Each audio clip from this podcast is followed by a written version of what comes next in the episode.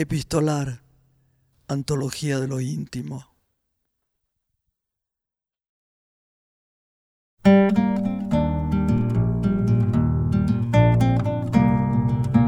Una carta a la mañana, otra a la noche. Esa fue durante más de 50 años la rutina epistolar del escritor Víctor Hugo y de su amante, la actriz Juliette Drouet. Esta carta es una declaración de amor, sí, pero también es un ruego. Juliette quiere saber si está hecha para el oficio de la actuación.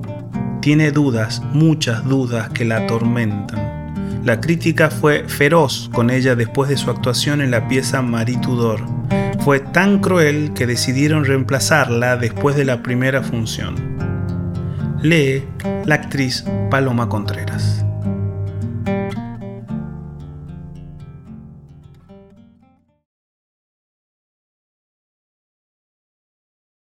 Noviembre de 1834. Mi querido, amado, he aquí esta carta, muy corta por la forma y muy larga de fondo, pues contiene todos mis sentimientos, todo mi corazón. Te quiero, te quiero, te quiero, te quiero y eso es todo.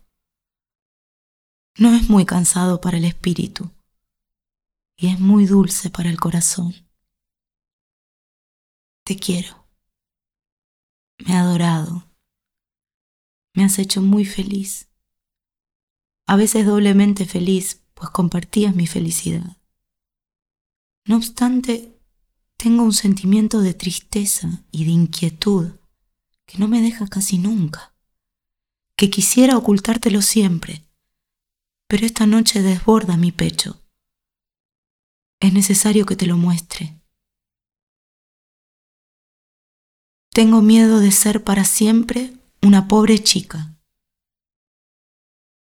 Tengo miedo de que esta inacción en la que vivo desde hace un año acabe en mi ruina ya iniciada por el fracaso de Marie Tudor.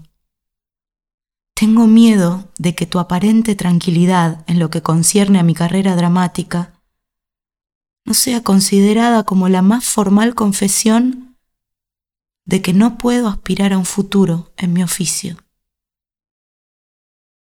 Tu posición y la mía vuelven estos temores en verdaderos tormentos que me obsesionan noche y día, que cambian la naturaleza de mi carácter que destruyen mi coraje y me quitan toda confianza en la duración de nuestra felicidad.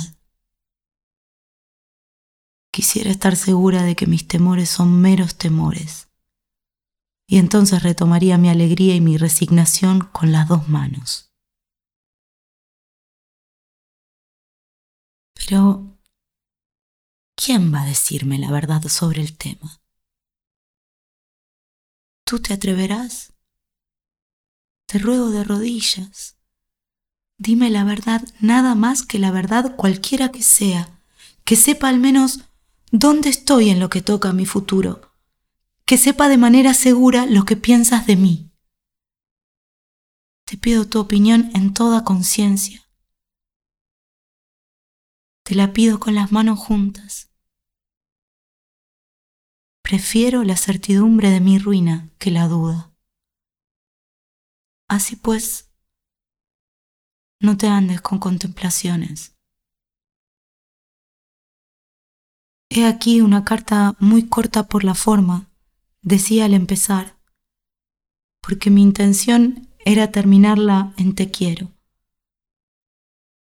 Pero fui arrastrada por la necesidad de abrirte mi corazón, por dejar escaparse mi aflicción y el desaliento que me devoran desde hace tiempo.